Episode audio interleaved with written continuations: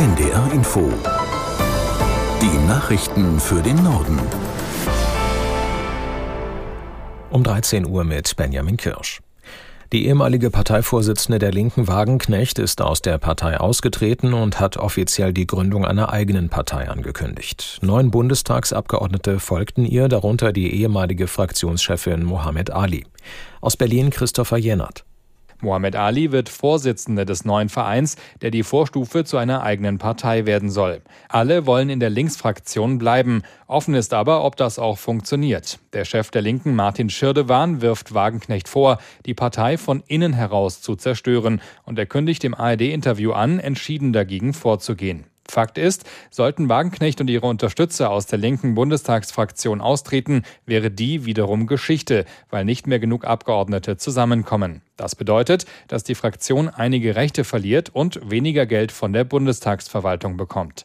Zu den künftigen Inhalten sagt Wagenknecht, so wie es aktuell im Land laufe, könne es nicht weitergehen. Angesprochen wurden unter anderem die Themen Altersarmut, höhere Löhne, Migration und, Zitat, ein planloser Ökoaktivismus, der das Leben der Menschen verteure, aber dem Klima nicht nutze.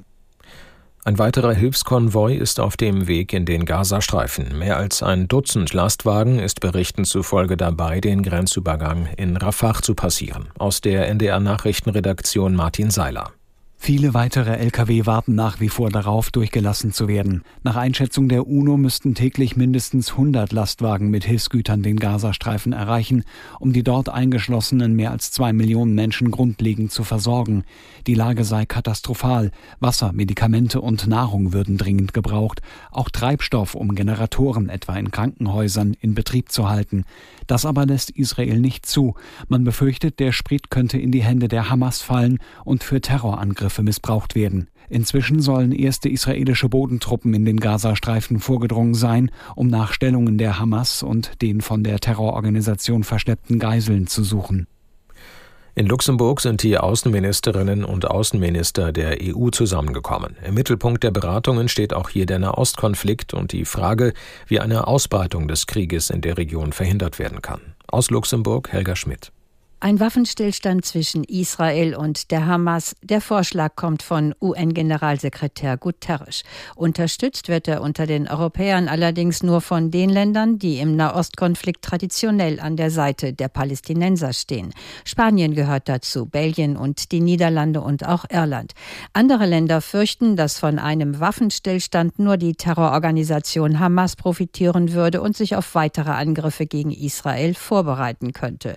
So sagt sagte Bundesaußenministerin Annalena Baerbock, die Bekämpfung des Terrorismus sei essentiell. Nur wenn das gelingt, so Baerbocks Position, kann es Frieden und Sicherheit geben für Israel und auch für die Palästinenser.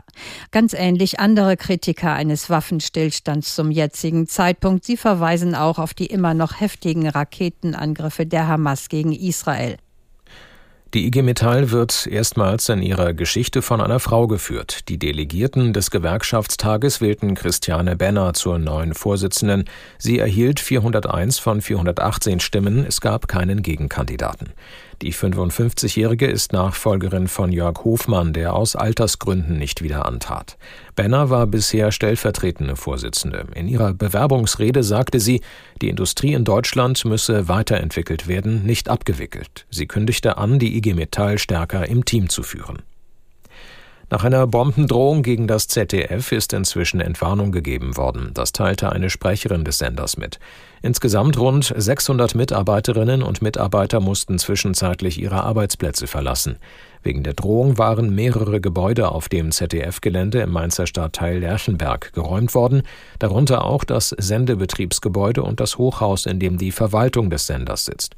Auch an mehreren Schulen gab es heute Vormittag bundesweit Bombendrohungen, zum Teil werden die Gebäude noch durchsucht. Das waren die Nachrichten.